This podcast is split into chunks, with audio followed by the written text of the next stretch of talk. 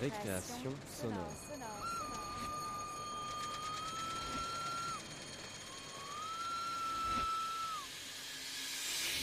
Sur Radio Campus Paris. Chers auditeurs, bonsoir et bienvenue dans Récréation sonore. Les 23 et 24 septembre derniers ont eu lieu à la Bibliothèque nationale François Mitterrand les 22e Phonurgia Nova Awards. Nous consacrons cette semaine notre émission à ce rendez-vous immanquable de la création sonore. Véritable marathon, deux jours d'écoute dans le noir et 51 œuvres sélectionnées, ce concours a primé cinq créations dans cinq catégories. Au programme de notre émission, nous commencerons par une discussion avec Léa Minot, qui était membre du jury de cette édition du festival.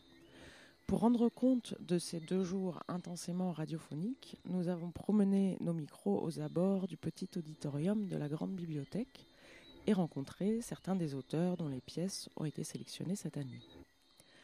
Dans l'heure à venir sur Radio Campus Paris, une interview de Jean-Baptiste, Julien et Marilène Carr pour À Cherbourg, la mer est bleue quand il fait beau.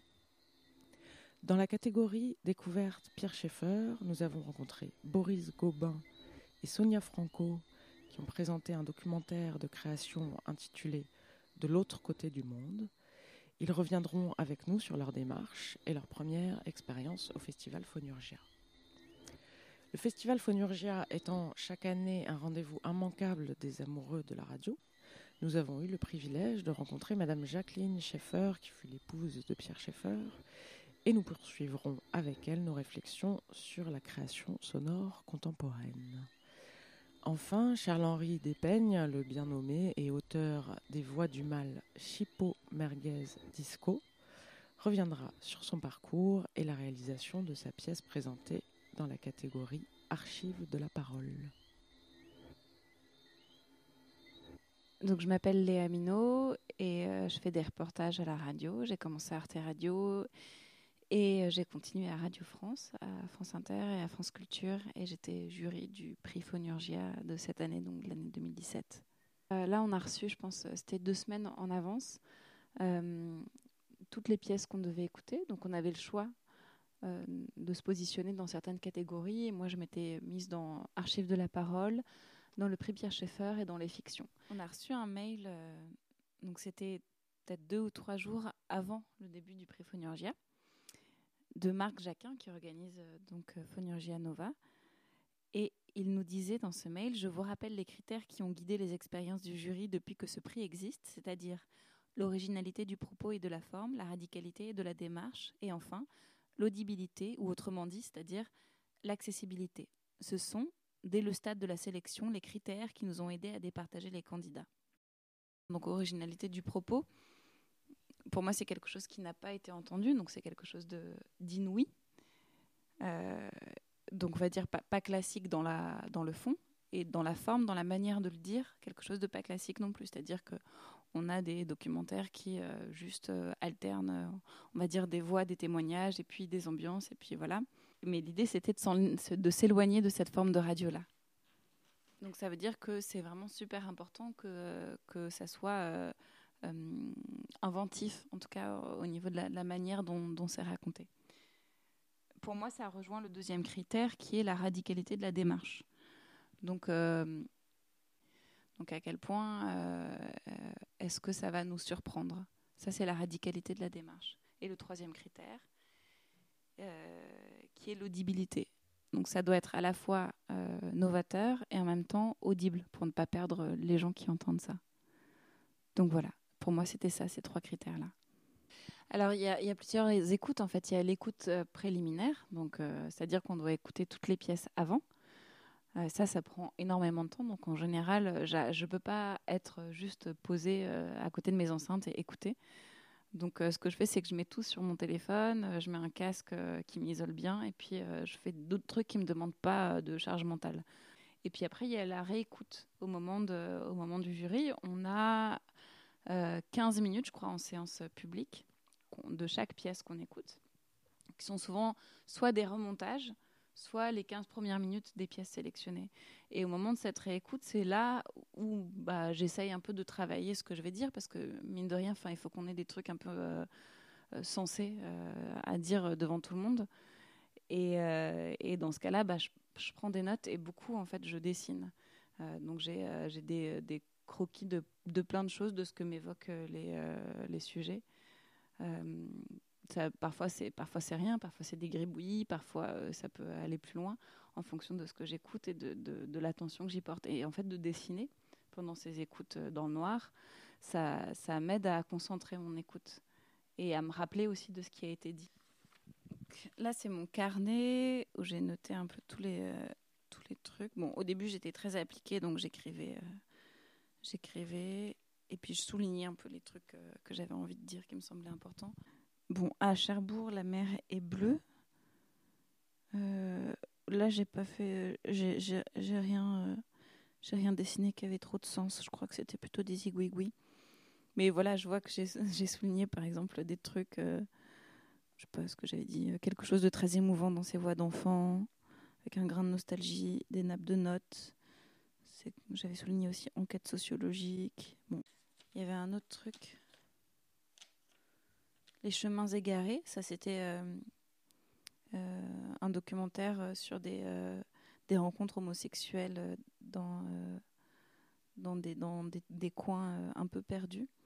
Voilà, j'ai dû dessiner un paysage, un paysage de campagne. Je sais pas pourquoi il y a un, drapeau qui est planté à un moment dans une colline, une espèce d'oiseau qui sort.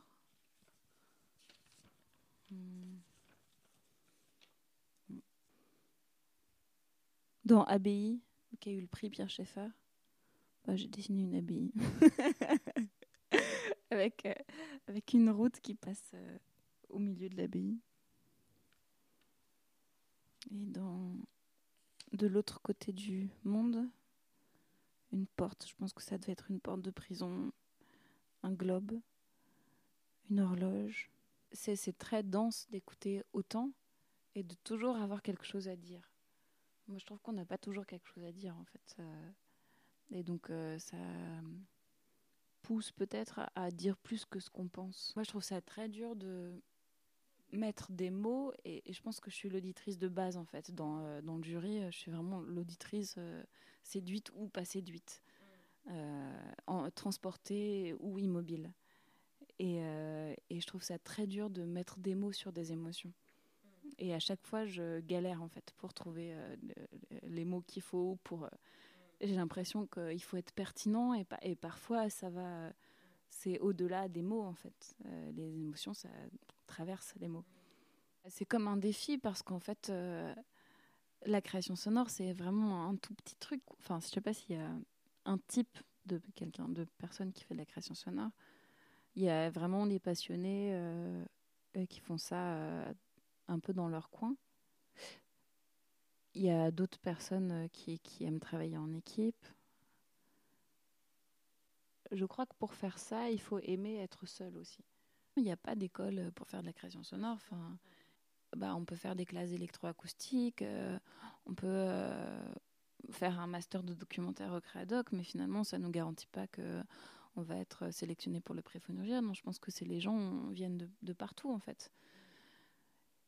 Et, euh, peut-être que, ce qui les lie, c'est ça, c'est quand même un travail très solitaire de faire un truc dans son coin comme ça, de présenter un festival.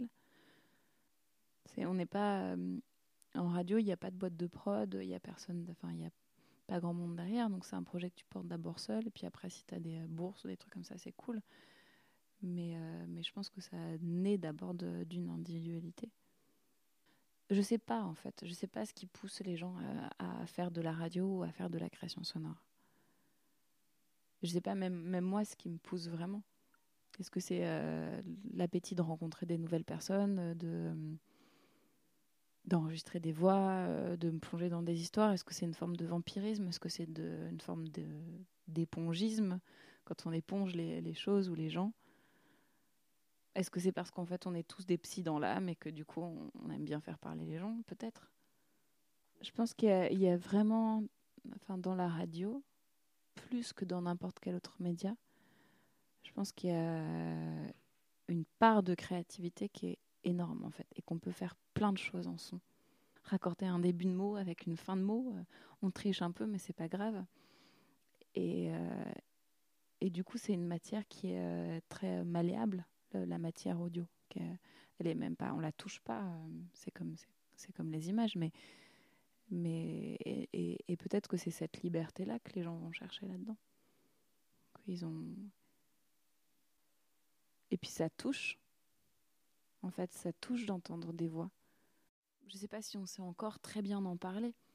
Il y a, il y a, il y a, il y a des, il y a des, il commence à y avoir un peu des théoriciens euh, de l'art sonore. Mais je pense que oui, on pourrait en parler comme euh, d'un film, euh, comme d'un livre. On pourrait faire venir les auteurs, poser des questions sur leurs intentions, essayer de comprendre, etc. Mais c'est tellement infime, c'est presque insidieux en fait comme, comme, truc la radio la, le son. On peut pas, même quand on bouche les oreilles, on peut quand même entendre. Récréation. Récréation. Récréation. Récréation. Récréation. Récréation. Récréation. Récréation. Récréation. Récréation. Récré.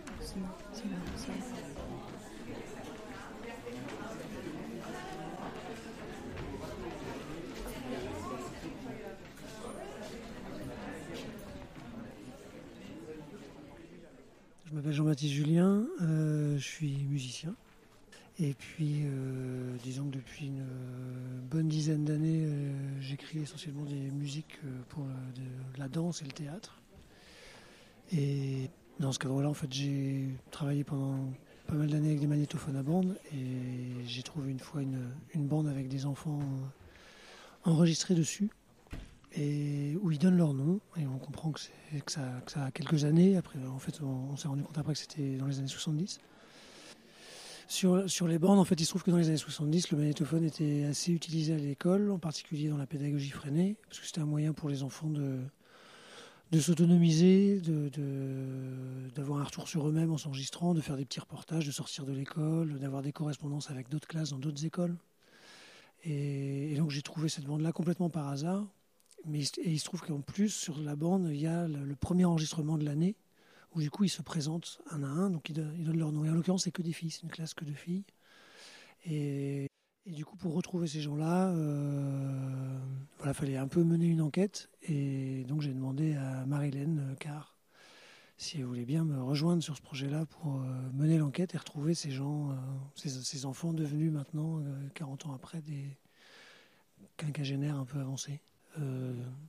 Euh, et donc j'ai demandé à Marilène, qui est journaliste, si elle voulait bien euh, faire ça avec moi. Donc moi je suis Marilène Carr et je suis effectivement journaliste. En fait je travaille plutôt principalement euh, à la base en presse écrite et donc j'avais jamais fait de documentaire sonore, très peu de très peu, enfin, très peu voire pas du tout d'expérience dans le son. quand Jean-Baptiste m'a raconté la même histoire, effectivement on s'est dit que ce serait intéressant de toute façon qu'il y ait du son, enfin que qui est une forme sonore. Dans mon travail euh, en tant que journaliste, je vais souvent chercher des histoires de personnes en fait. Euh, j'aime bien vraiment raconter l'histoire des gens et les parcours de vie et, voilà, donc là on était en plein dedans, avec en plus euh, cette espèce d'unité là, que ce sont que des femmes de la même génération qui sont issues du même quartier, et du coup d'essayer de voir comment, voilà, quand on est né au même endroit, comment on évolue, est-ce qu'on est-ce qu'on y reste ou pas. Est-ce que la vie, voilà, comment chaque, existence s'écrit euh, en partant, en, ayant en tout cas comme point commun cette expérience-là dans cette école-là. Ce qui m'intéressait, c'était de de confronter, enfin de, retrouver la voix de quelqu'un euh, 40 ans plus tard, quoi. Et comment dans la voix, en fait, euh, parce qu'une voix d'enfant, en fait, elle est très peu marquée. C'est assez peu connoté une, voix d'enfant. C'est toutes les voix d'enfant se ressemblent un peu quand même. Par contre, les voix d'adultes, elles se ressemblent pas du tout. Et donc c'était un peu ça l'idée, c'était euh, retrouver ces, personnes-là pour entendre leur voix, quoi. Ils font plein d'erreurs de manipulation, donc il y a plein de larcènes, donc c'est hyper beau. Je fais mille baisers à ma correspondante pour ses cadeaux. Isabelle Choubrac a été très gentille de m'envoyer la maquette de bateau qui est très belle, Stéphane Crépieux. Je, je, remercie les élèves qui ont écrit le texte mis en commun et le dessin. Au revoir. Excusez-moi quand j'ai dit que c'était la moquette au mieux de la maquette. Fabienne, au revoir. Euh, je souhaite que tu te portes très bien et que, et que, et que tu et que ton bras ne te fait pas très mal. Ne te fasse pas trop mal. Bon. C'est Zoubir qui a parlé. Bonjour, j'espère que les textes du spectacle de Jacques Prévert vous plaira et que vous plairont et que les et que les dessins et que les dessins aussi. Bonjour, je remercie Fabienne Bossy car elle m'a fait très plaisir en donnant le cadeau qui avait les coquillages dedans. Au revoir, à bientôt. Maintenant, je parle à toute la classe. En ce moment, nous, travaillons sur le demi-litre et le litre. J'espère que vous savez ce que c'est, vous. Cher Annick Simon, je suis très heureux, je, heureux de te parler. J'espère que tu as passé J'espère que tu as passé de bonnes vacances de tout ça. Je, te remercie de tes textes et de tes et de tes lettres que tu m'as envoyées et tes beaux dessins. Au revoir, Marcel.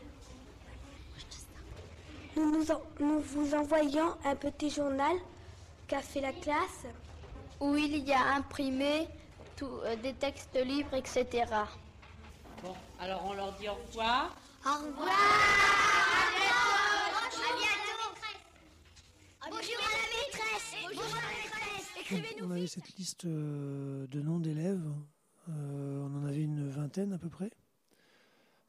Très, très basiquement, euh, alors comme c'était que des filles et qu'on est dans les années 70, euh, bon, c'est essentiellement des des, des, des, jeunes filles qui se sont mariées et qui du coup ont perdu leur nom de jeune fille.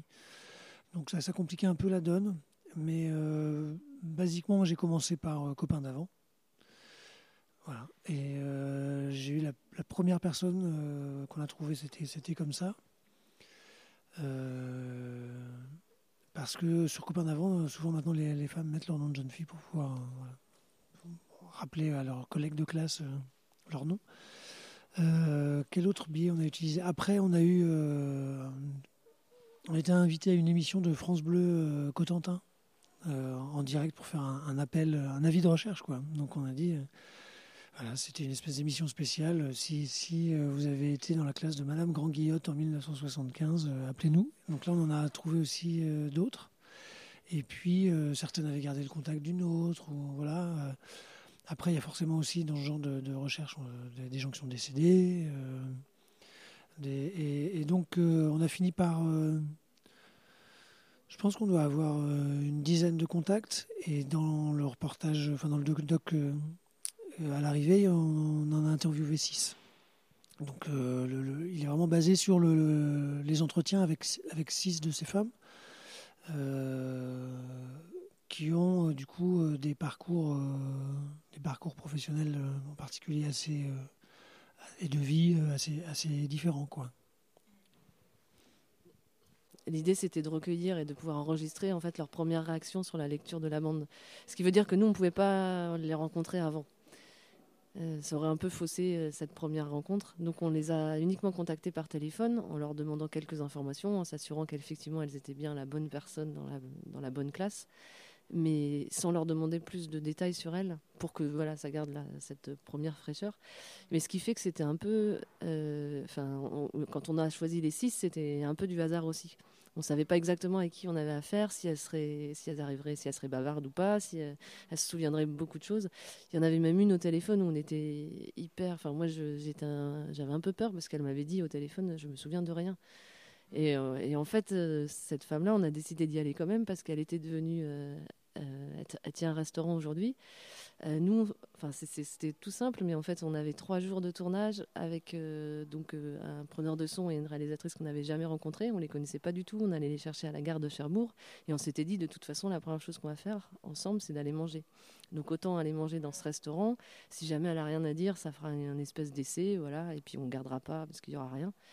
Et en fait, c'était une des, super rencontres parce dans le documentaire, donc c'est Marilyn Gauthier elle est, euh, en fait, il y a justement plein de souvenirs qui arrivent et c'est une des, un des personnages les plus touchants.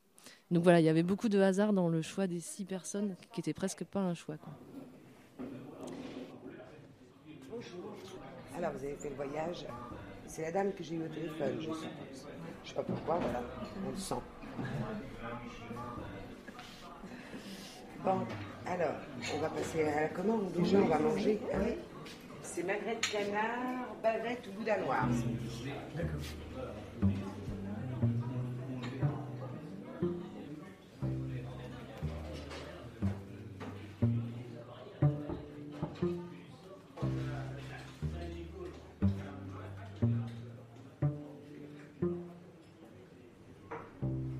Et ça va être marrant de m'écouter.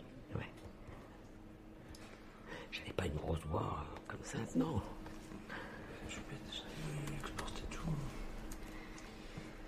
J'étais un peu pitre euh, à l'école, moi. Un peu beaucoup. Je sais pas si ça s'entend dans la voix. Je suis toujours d'ailleurs.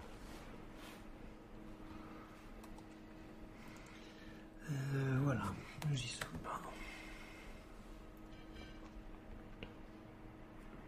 Je me rappelle pas cette, cette histoire de correspondance, c'est bizarre.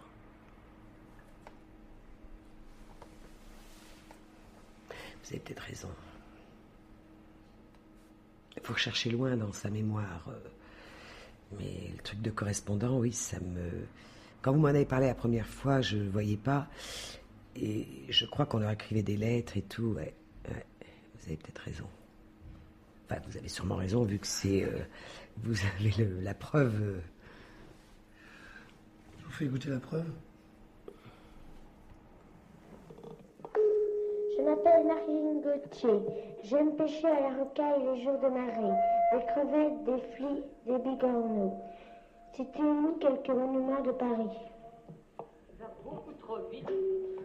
Je m'appelle Nathalie Sanson.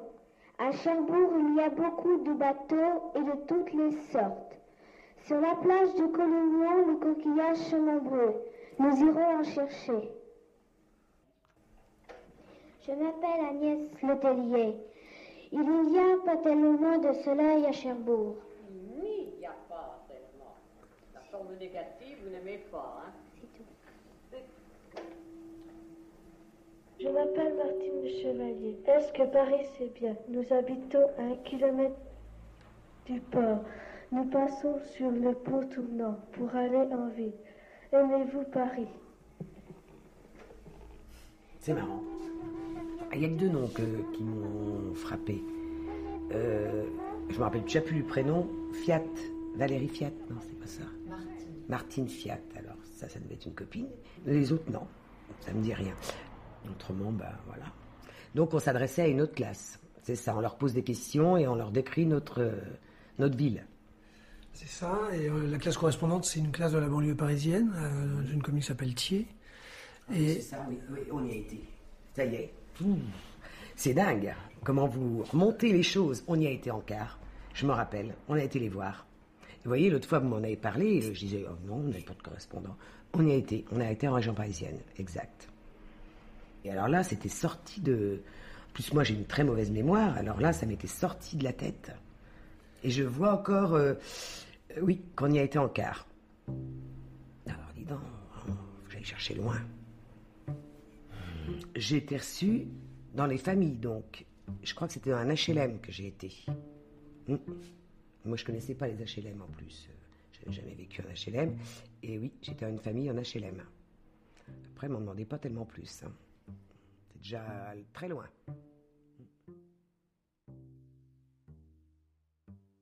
C'est une caractéristique de Cherbourg, c'est que les gens, euh, c'est peut-être cet aspect bout du monde, euh, les gens qui y sont nés, euh, généralement, envie d'y rester. Ce qui, nous, a facilité la tâche, parce qu'en fait, euh, ces femmes-là, en effet, la plupart n'ont pas du tout bougé. Elles sont, quand elles ont déménagé de 5 km, elles ont vraiment l'impression de s'être déplacées. Quoi. donc ça, c'est quelque chose qui est assez présent dans le documentaire, en effet, le fait que qu'il y a, y a comme ça un ancrage. Alors on peut le voir comme quelque chose d'un peu un peu euh, comme, comme, comme, si les gens étaient bloqués, mais euh, je crois qu'en fait, les, ce dont témoignent les gens, c'est qu'ils n'ont pas envie d'aller ailleurs, en fait, parce que parce que c'est beau, parce que parce que ouais, voilà, il y, a une identité très très très forte. Euh, et nous, on n'est pas de Cherbourg, on est normand, et je pense qu'on partageait aussi avec Marilène le fait d'être déjà très amoureux, je sais pas, c'est peut-être un bien grand mot, mais en tout cas très, très attaché à cette ville. Moi, c'est une ville qui m'a toujours beaucoup plu et les gens là-bas aussi m'ont toujours beaucoup plu. Donc, ça oui, si les bandes avaient été de, je sais pas, de Fougères, je sais pas si ça m'aurait autant amusé, quoi. Hein, mais euh, j'étais bien content qu'elle soit de Cherbourg parce que ça, donnait l'occasion d'aller passer du temps là-bas et qui est une ville vraiment que j'aime beaucoup. Aucune n'a travaillé dans, ce qu'ils ont appris. J'ai quitté le lycée, j'ai travaillé un peu euh, en, tant que femme de ménage, puis après je me suis mariée, j'ai élevé mes enfants euh, pendant 20 ans, donc ma première arrivée assez vite. Euh, mon premier mari, avec lui j'en ai eu quatre.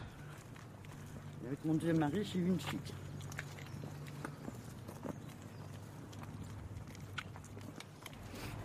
Je suis partie, j'avais 18 ans. Je suis partie pour habiter un peu plus loin.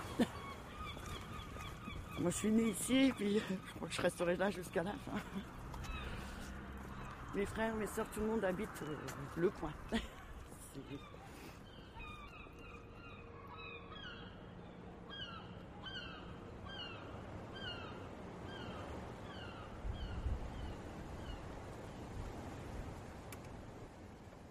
comment on perçoit le, montage maintenant, en fait, on a pour la, pour la première fois euh, hier, on, l'a entendu en public. En fait, on l'avait jamais entendu en public. Et même, c'est la première fois qu'on le réécoute depuis qu'on l'a fait, donc au mois de février. Euh, on était assez critique sur notre propre travail.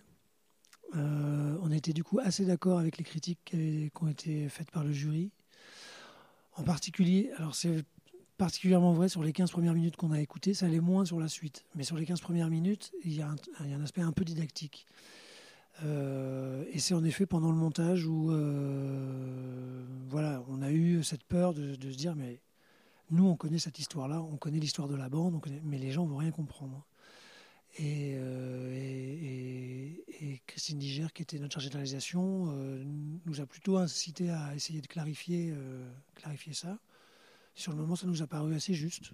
Donc on a fait ça. Moi, j'ai enregistré un bout en voix off et Marilène, dans un peu plus loin dans le documentaire aussi, euh, a aussi une voix off, euh, un texte dit en voix off sur, euh, sur le contexte un peu socio-économique de Cherbourg dans les années 70.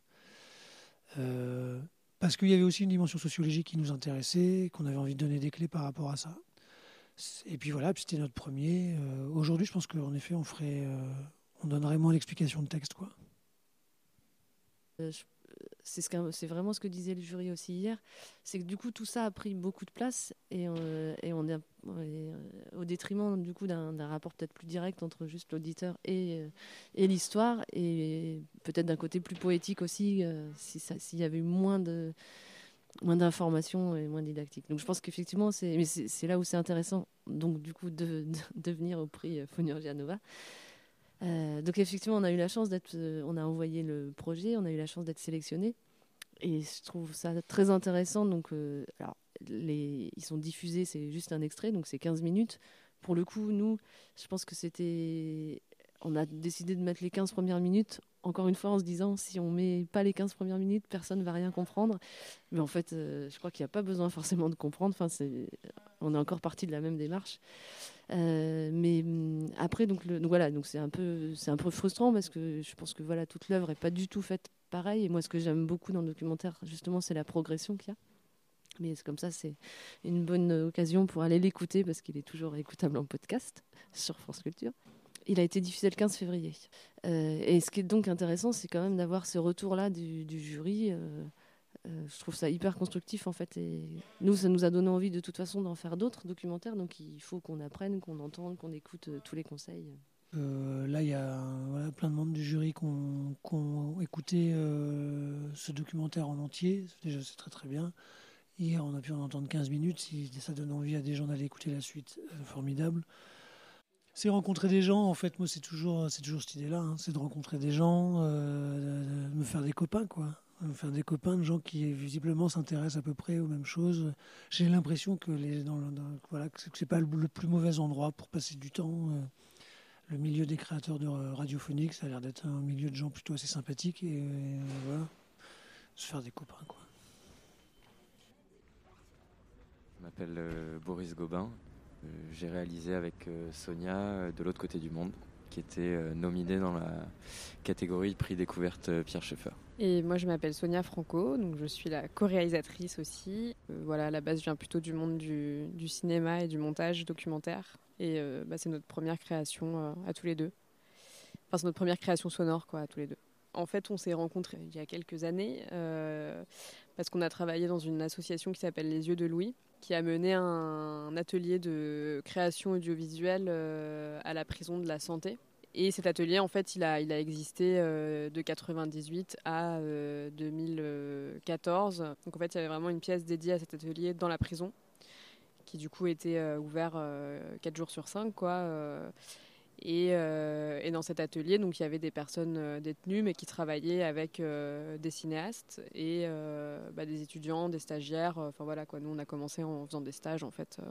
Quand on a commencé à avoir l'idée de ce projet-là ensemble, très vite, en fait, la, la forme sonore s'est imposée. Déjà parce qu'on échangeait beaucoup autour de la radio ensemble. On, on aimait beaucoup ça, on avait envie d'en faire. Et surtout parce que très vite, ça nous a permis, en fait, de de rendre compte de ce lieu euh, parce que ça se passe en prison et donc c'est un lieu qui est chargé de représentation, euh, de clichés, euh, d'images déjà intégrées dans l'imaginaire de, tout le monde. Et le son nous permettait en fait de, se décaler complètement de toutes ces représentations que qu'on a par la télévision, le cinéma, etc. Et ça nous permettait aussi, vu qu'on travaillait sur voilà un lieu qui a existé pendant près de 20 ans, donc avec des gens différents qui sont de passage à chaque fois qui reste 4 mois, 6 mois, 1 an dans cet atelier. Donc on avait comme ça euh, plein de personnages, il y avait des, voilà, des réalisateurs qui étaient passés, euh, des gens qui ont travaillé, et on avait envie en fait que tous ces voix se mêlent et qu'à un moment donné, en fait, le son nous permettait qu'on ne sache plus qui était emprisonné, qui était euh, réalisateur, qui était étudiant, et qu'en fait toutes ces voix-là participent d'un même personnage principal, un peu qui serait cet atelier en fait. Quoi le, fait de créer, pour moi, c'est une manière. Des fois, quand on finit, quand on finit un film ou quoi, je me sens soulagé. Je sais pas pourquoi. Quand on finit un film avec Kamel et on regarde, je me sens soulagé. Je sais pas pourquoi. Alors qu'à l'extérieur, je te dis, qu'est-ce que je n'aurais à foutre, moi? Quand on regarde un film avec Kamel, je me sens soulagé. Quand on finit un film. Quand, on finit le court métrage, quand on finit faire le court métrage. Quand on finit le court métrage, qu'on regarde, regarde le résultat et tout, des fois je me sens soulagé. Je sais pas pourquoi. T'as d'être arrivé au bout d'un truc. Non, mais c'est bien, t'as amené. Euh, non, mais je sais pas pourquoi. Alors que je t'ai dit à l'extérieur, je n'aurais rien à foutre, mon frère. Parce qu'il a, il a, répondu à une nécessité. Il a répondu mais à je me serais dit, c'est des conneries ce truc-là, toi. Ça l'a soulagé. Et ici, j'ai un besoin. C'est pas. Si on peut dire ça, c'est un besoin de créer. Oui, Alors qu'à l'extérieur, j'aurais jamais eu ce besoin. Mais comme, j'en ai un fou, moi, créer. Je pense que ça fait partie du. Ça fait partie un peu du processus, on a créé quelque chose, quoi. Qui, qui sort Quelque chose qui sort. Quelque chose qui sort. En plus, et en plus ça sort, ça sort des, des murs, quoi. C'est c'est ça qui m'a plu, hein. quand j'ai entendu mon blaze une fois, je me suis dit, ah putain, j'existe. Mais voilà, donc par exemple là c'était drôle parce que dans, le, jury, il y a une femme à un moment qui dit Ah oui, cette discussion où ça mêle euh, un, un, détenu et puis des gens qui sont dehors, bah en fait non, c'est tous des détenus et c'est une conversation que entre détenus. Donc du coup c'est assez. Euh, enfin voilà, c'était vraiment effectivement pouvoir passer au-delà de ces représentations-là. Nous, ce qui nous intéressait, c'était vraiment de retracer euh, l'histoire de ce lieu-là et de, et ces sons, en fait, que nous, en travaillant avec cette matière-là au quotidien, euh, bah voilà, on, on s'en souvenait en fait, parce qu'il y, y, avait énormément de choses en fait. Et ça faisait un jeu aussi sur cette question des époques avec les matières sonores, parce qu'on a du coup des grains de son très différents, des sons qu'on a enregistrés nous sur place. Euh, il y a des, euh, des, séances de travail qui étaient enregistrées pour intégrer des films. Il y a des bêta-cam numérisés des années 90. Enfin voilà, ça fait des grains comme ça, des grains de son différentes où du coup, nous, on a fait le choix de ne pas retracer une sorte de chronologie euh, de l'histoire de ce lieu-là, mais l'idée, c'est que, ça passe aussi du coup par ces différentes matières sonores. Cette, question du temps, euh, qui, et du fait que cet atelier-là existait pendant euh, près de 20 ans. Et après, voilà, tout le, tout le boulot, ça a été de, construire euh, un espèce de cheminement entre euh, bah voilà, le, présent, où on comprend que cet endroit euh, va disparaître, retourner dans le, dans le passé, naviguer un peu comme ça dans toutes ces dimensions temporelles.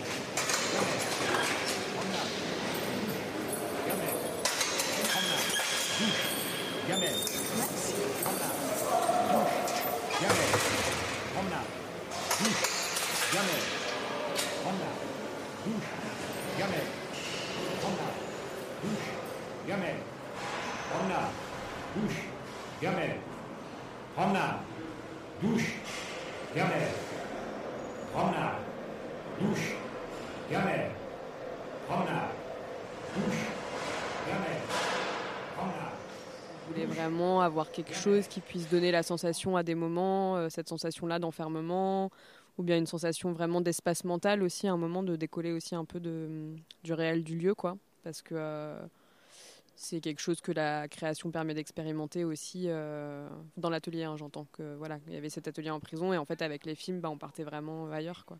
Je crois que ce qui nous animait vraiment et qui pour moi est un positionnement politique en fait, c'est cette idée de justement de d'aller au-delà euh, des statuts et, de dire bah, en fait c'est un documentaire qui se passe en prison. Face à des questions de création quand les gens s'en emparent en fait et bah, ils s'en emparent en tant que personne et pas en tant que détenu et donc du coup euh, bah, c'est voilà il y a plein enfin ça peut résonner euh, chez plein de gens quoi.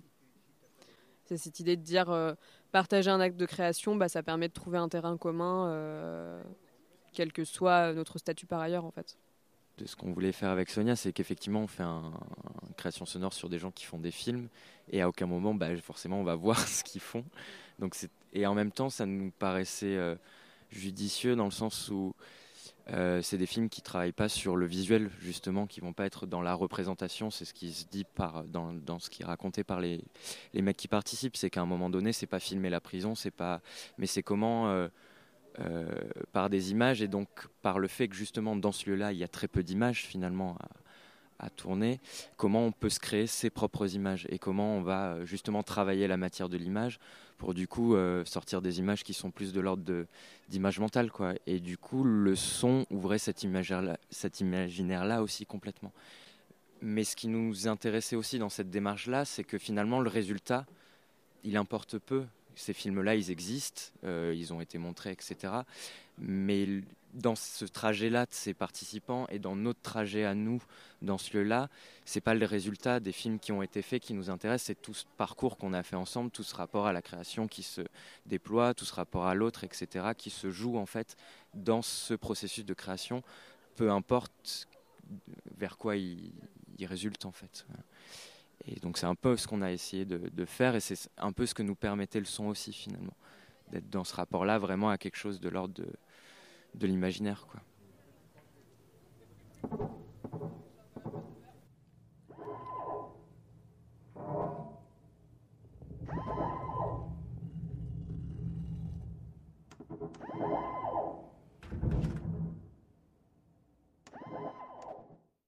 trouve ça, je trouve ça super qu'un événement comme ça existe, quoi, parce qu'il y en a peu. Il y a peu de, en tout cas, d'écoute publique euh, collective euh, d'œuvres sonores. Euh, déjà, ça permet d'écouter des, choses dans des bonnes conditions, d'être ensemble et de pouvoir en discuter, ce qui est, rare parce que c'est notre premier travail, etc. On, on compte des gens, mais c'est vrai que j'ai l'impression que c'est quelque chose de très fragmenté comme ça. Où, il y a plein de gens qui font ça dans leur coin, un peu comme ça, qui bidouillent. Euh. et c'est vrai de se retrouver ça, et de voir aussi qu'il y a des gens qui font d'autres choses, euh, qui galèrent pareil, qui, puis juste d'écouter des choses très différentes, parce que c'est ça que je trouve vachement intéressant dans la sélection de Phonurgia avec les différentes catégories, c'est que sur les deux jours, on passe par de l'art sonore, du documentaire, euh, du témoignage, de la parole, euh, voilà, monté assez classiquement, euh, des choses très expérimentales, du file recording, enfin voilà, il y a tout un spectre comme ça de choses de la fiction. Qui permet d'avoir comme ça une comment dire une vision un peu globale de ce qu'on peut faire avec du son quoi. Et forcément, quand on essaye d'en faire, bah, ça donne plein d'idées, ça nourrit, ça et ça voilà, ça motive quoi. Passer un truc qu'on a fait dans ce dans ce cadre-là, bah, pareil, vu que ces moments-là sont rares, il y a aussi peu de peu de moments de diffusion. Et puis après, il y a des retours, quoi. Il y a des... Et là, euh, là notamment, en plus des retours avec un jury, euh, c'est pas n'importe qui, quoi. Enfin, c'est quand même euh, des gens qui ont une expérience et de la création sonore qui est, vachement, enfin, c'est vachement intéressant pour nous d'avoir ce genre de retour là, quoi, pour la suite.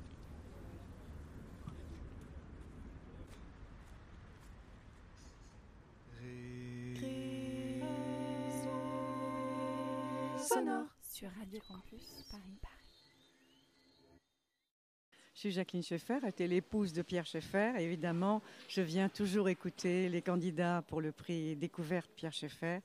Et je remercie toujours beaucoup Marc Jacquin de tout ce travail qu'il fait. Et j'ai été très ravie aujourd'hui d'écouter les, membres du jury avec les œuvres qui ont été passées, que j'ai trouvé très très intéressantes. Voilà, je suis sûre que Schaeffer, bon, il est parti maintenant depuis 20 ans. Je ne sais pas très bien où il est, mais de là où il est, peut-être qu'il jette un œil sur le monde et toutes ces transformations. Mais en tout cas, il verrait que la radio est encore bien vivante et qu'elle est très créative. C'est ça qui est intéressant parce que lui, c'était vraiment avant tout un homme de radio, même si c'était une galaxie. Il a fait énormément de choses dans sa vie et dans son œuvre. Mais euh, la radio était particulièrement ce qui était cher, pour, cher à, lui, à, son, sa pensée, à, son œuvre. C'était vraiment un homme, un homme de radio, un homme de communication, un homme de transmission. Et je crois qu'il aurait été très, il serait très heureux s'il voyait que son, travail continue. C'est-à-dire que par le son, on arrive à communiquer euh, des émotions, euh, des, informations sur le monde,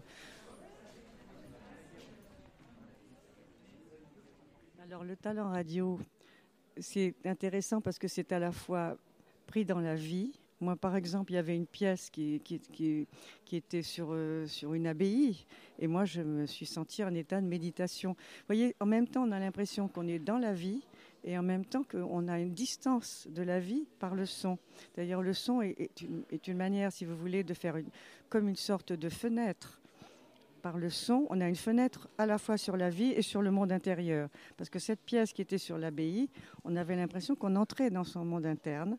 Et ça, je trouvais ça très intéressant parce que moi, c'est surtout ça qui m'intéresse, puisque mon métier euh, s'intéresse au monde interne, puisque je suis psychanalyste. Donc, j'ai été très. Tout, et puis, Moroa aussi, l'histoire de la bombe atomique, c'était aussi pour moi très impressionnant parce qu'on on faisait un saut entre la naissance, enfin entre la très petite jeunesse, que c'était une fille qui découvrait que sa, grand-mère était chauve et qu'elle comprend, elle va trouver dans le temps, elle va découvrir que sa grand-mère a été irradiée parce qu'elle était là-bas. Et donc c'est assez extraordinaire aussi de voir qu'à la fois on peut toucher au passé, on peut toucher à la naissance, on peut toucher à la jeunesse, on peut toucher à toutes les étapes de la vie à travers le son qui, est une évocation d'un monde interne, du temps qui passe, du monde moderne, et, qui remonte à très loin.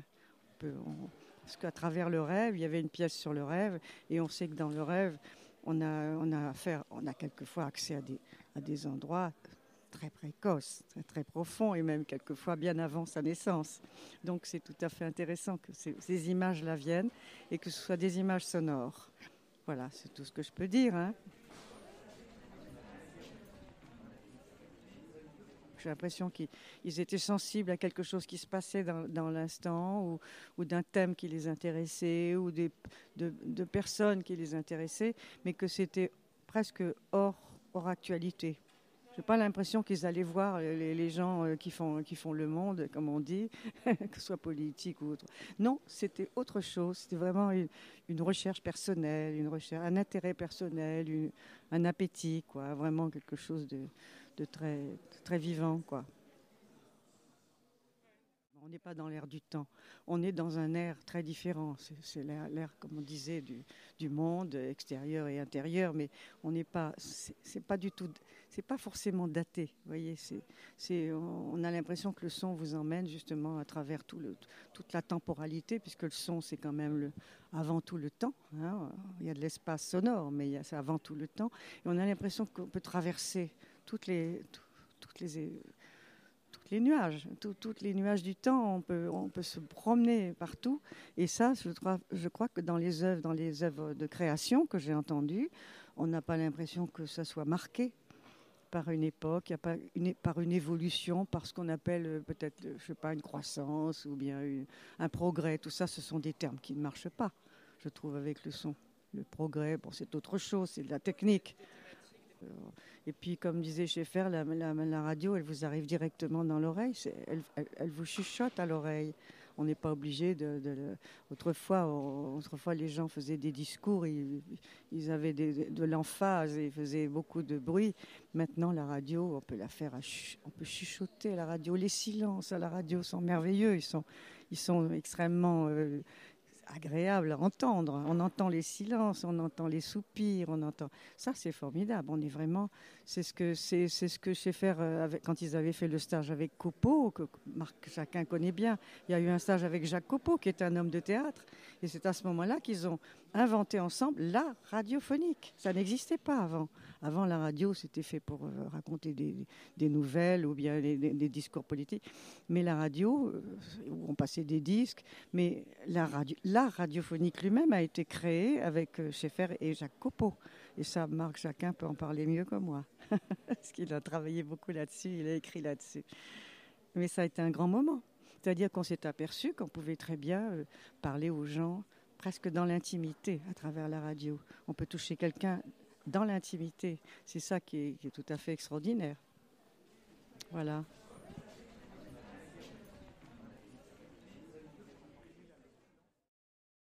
Donc je m'appelle euh, Charles-Henri Despeigne, j'ai 29 euh, ans et j'ai commencé à faire de la radio euh, et j'en fais toujours dans les radios campus. En fait, moi j'ai commencé en 2008 à Radio Campus à Angers un peu par hasard parce qu'à l'époque je, je traînais euh, mes guêtres euh, à l'université de droit, euh, souvent à la bibliothèque universitaire, mais pour pas faire grand chose. Et un jour, en fait, je suis tombé sur Internet sur une, annonce de recrutement pour Radio Campus. J'ai postulé et on m'a dit viens. Et c'est comme ça que j'ai commencé à faire de la radio. Donc moi, quand j'ai commencé à faire de la radio, au début, je suis rentré par la porte la plus simple, c'était de faire une émission musicale. Et puis rapidement, je me suis tourné vers des contenus qui mélangeaient euh, réalité et fiction, parce que moi, à la base, je viens aussi du, théâtre. Et donc, euh, ça c'est tout de suite... Euh, enfin, moi, j'ai toujours mis cette empreinte dans, dans les créations que je pouvais faire, que ce soit des, émissions ou, après même des, fictions. Et puis, après, par le plus grand des hasards, en participant à, à bande originale projet initié par le collectif MU qui visait à faire du canal de l'Ourcq euh, une, création sonore. Euh, bah, j'ai découvert la, musique électroacoustique et puis euh, je, suis rentré au conservatoire de Pantin par la suite. Et voilà, c'est là qu'après je suis plus rentré dans le côté bidouille de son et que ma vision du son a aussi évolué parce que voilà pour moi final, faire de la, musique concrète, c'est un peu euh, l'essence euh, du son. Et donc au final euh, de, la radio, qui est avant tout du son, parce que, que ce soit des voix ou, autre, ce qu'on fait c'est avant tout du, sonore. Donc le projet, le projet, la création qu'on a réalisé avec Gilles Mardi-Rossian, en fait, moi, quand au début j'ai eu l'idée, bah, ça s'appelait uniquement euh, les voies du mal. Et euh, voilà, l'objectif c'était d'aller rencontrer, euh, d'aller rencontrer un exorciste qui est, qui, est, Pierre Dulon. qui est... Quoique non, attends, faut pas que je dise ça. attends, faut que je réfléchisse à ce que je dis parce que comment je pourrais le présenter? Je sais pas. Je pense que non, je pense que je vais le présenter pour de faux. Faut le bien. Enfin pour de faux. Franck Nito existe, hein. D'accord, sinon je te fais les, deux versions. non, mais je, je vais t'en faire qu'une et puis je vais en faire une fausse. Voilà, c'est pas grave. Mm. Non, je dois en faire une vraie. Enfin, c'est la vraie. Après, il y a toujours du faux dans le vrai, hein. on sait mm. jamais. Donc, à la base, euh, bon, allez, je, me lance. Donc, en fait, moi, j'ai découvert euh, Franck MeToo euh, par hasard, en fait, quand j'étais en voyage en Asie. Et puis, donc Franck MeToo, c'est quelqu'un qui a parcouru, enfin, c'est quelqu'un qui à la base travaillait comme ingénieur chez Dyson en, en Angleterre, et puis qui un jour en fait, euh, voilà, il était passionné des aspirateurs, il était ingénieur là-bas, et le but c'était, euh, il faisait partie des gens qui amélioraient la technologie pour que l'aspirateur ne soit, euh, voilà, de, moins en moins bruyant. Et puis un jour en fait, il avait tellement la pression qu'il, voilà, il pète les plombs, Franck, et puis en, fait, il part vivre au, au Brésil voilà, dans, dans, le but de, voilà, de se reconnecter à la nature, de, de, retrouver un peu un sens à sa vie. Et puis là-bas, par hasard, euh, donc euh, à Rio, euh, il y a bien sûr, on connaît tous le carnaval. Et puis, alors la première année où il est là-bas, il, est juste un peu extérieur. Et puis la seconde, il intègre en fait une école de carnaval, puisque en fait, quand les gens défilent là-bas, c'est que c'est différentes écoles. Et puis après, il y a une école qui gagne ou, enfin, les autres perdent. Enfin, bref, principe, c'est but du jeu. Et lui, en fait, il, intègre une école et, surtout sur l'aspect euh, des percussions. Et euh, donc, il apprend à jouer, euh, à jouer des percussions dans cette école. Il y a une année où son école gagne. pour lui, en fait, enfin, déjà, d'avoir d'avoir été confronté à ces rythmes, c'est comme si, moi c'est ce qu'il m'avait dit, qu'il avait retrouvé un, un, sens pardon, à, sa propre vie. Et puis fort de cette, de cette victoire, en fait, pour lui, c'est un signe. Et donc il se dit, euh, voilà, bon, ben, maintenant que j'ai fait ça, euh, qu'est-ce que je fais? Et puis euh, au final, il décide de partir voyager à travers le monde. Et puis durant ce voyage, en fait, il tombe sur un, un bouquin euh, de Pierre Schaeffer, Le traité des, objets musicaux. Et là, il commence à avoir toute une réflexion sur, euh, sur la musique, sur la matière sonore, sur euh, qu'est-ce qu'il veut raconter, lui, au final, aussi à travers, à travers les sons, par rapport à son vécu. Et puis, par rapport au monde contemporain, au rythme, etc., au rythme de la vie aussi qu'on a, qu'on a tous, qui est, qui, est, ancré en nous dans notre quotidien. Et donc lui, en fait, il, se dirige vers un rapport un peu mystique à la musique parce qu'il va se mettre à, faire des percussions en tapant euh, sur de la viande. Voilà. Et pour lui, en fait, faire ça, c'est comme s'il célébrait la vie, mais tout en euh, battant, en faisant battre la mort, puisqu'au final, euh, bon, il joue pas sur de la viande vivante, hein, il joue sur de la viande morte. Puis à, tout ça, il mélange aussi des boîtes à rythme, des, éléments électroniques.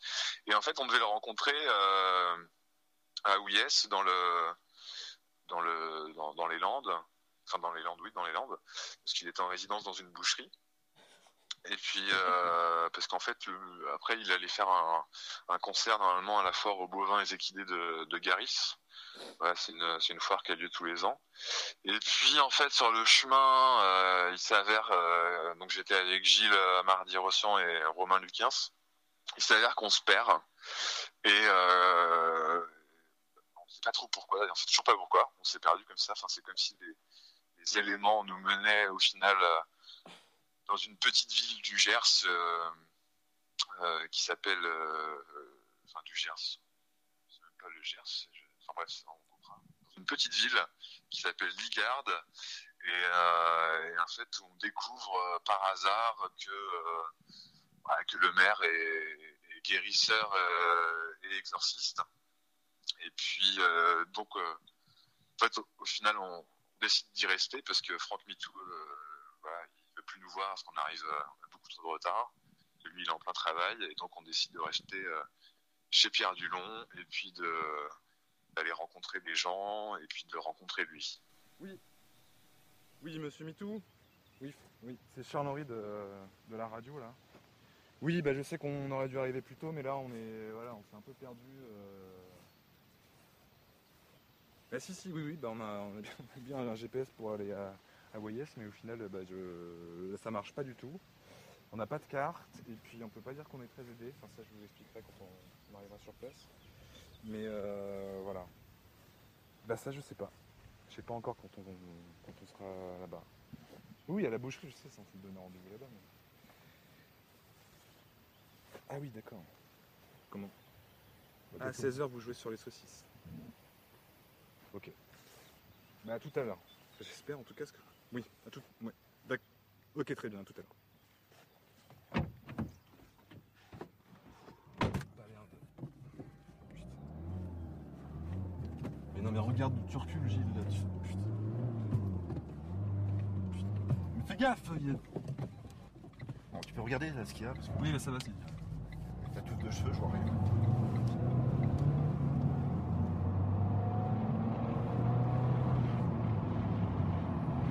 Euh, c'est qui Franck Butou Charles Mais attends, je t'ai envoyé le projet euh, par mail, tu l'as pas reçu Romain Ah, euh, écoute, j'ai des petits soucis de mail, euh, Gilles, j'ai dû passer au travers.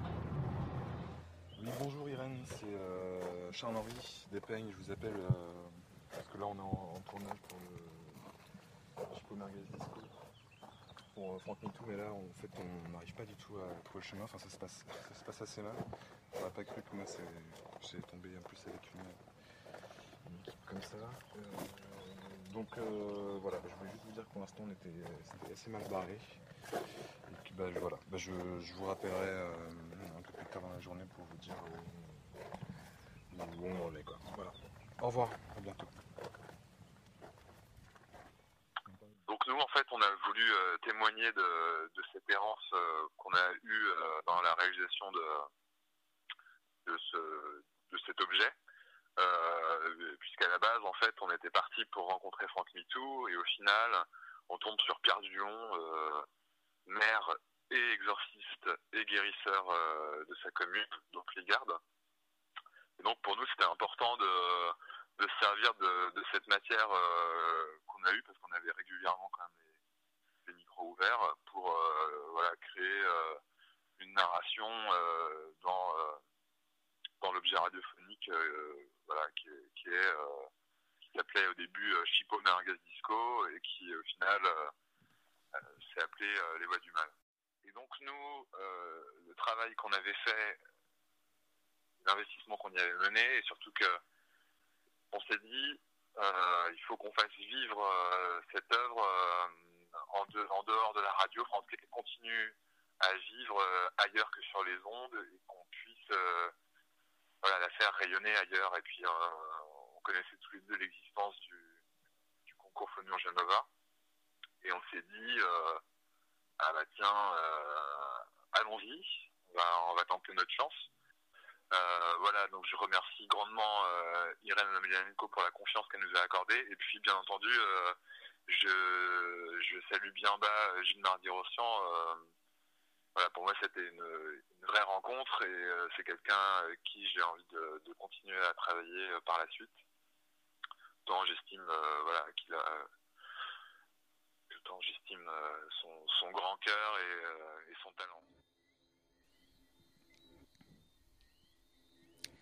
Voilà, votre émission consacrée à la 22e édition du festival Phonurgia Nova se termine. Nous vous donnons rendez-vous sur la page de l'émission Récréation sonore du site de notre antenne, radiocampusparis.org. Vous pouvez également écouter l'intégralité de la pièce Les Voix du Mal, Chipo, Merguez, Disco de Charles-Henri Despeignes sur le site de France Culture à la page de l'émission Création on Air. C'est aussi le cas pour le travail réalisé par Marilène Carr et Jean-Baptiste Julien à Cherbourg, La mer est bleue quand il fait beau, qui a été diffusé sur les ondes de France Culture le 15 février dernier. Aussi, toutes les références et liens pour écouter les travaux présentés pendant notre émission sont à retrouver sur le site de Radio Campus Paris à la page de récréation sonore. Le détail du programme et des œuvres récompensées par le jury du festival Phonurgia Nova sont à retrouver sur le site www.phonurgia.fr. À la semaine prochaine, dimanche 18h, pour la prochaine émission de Récréation sonore sur Radio Campus Paris.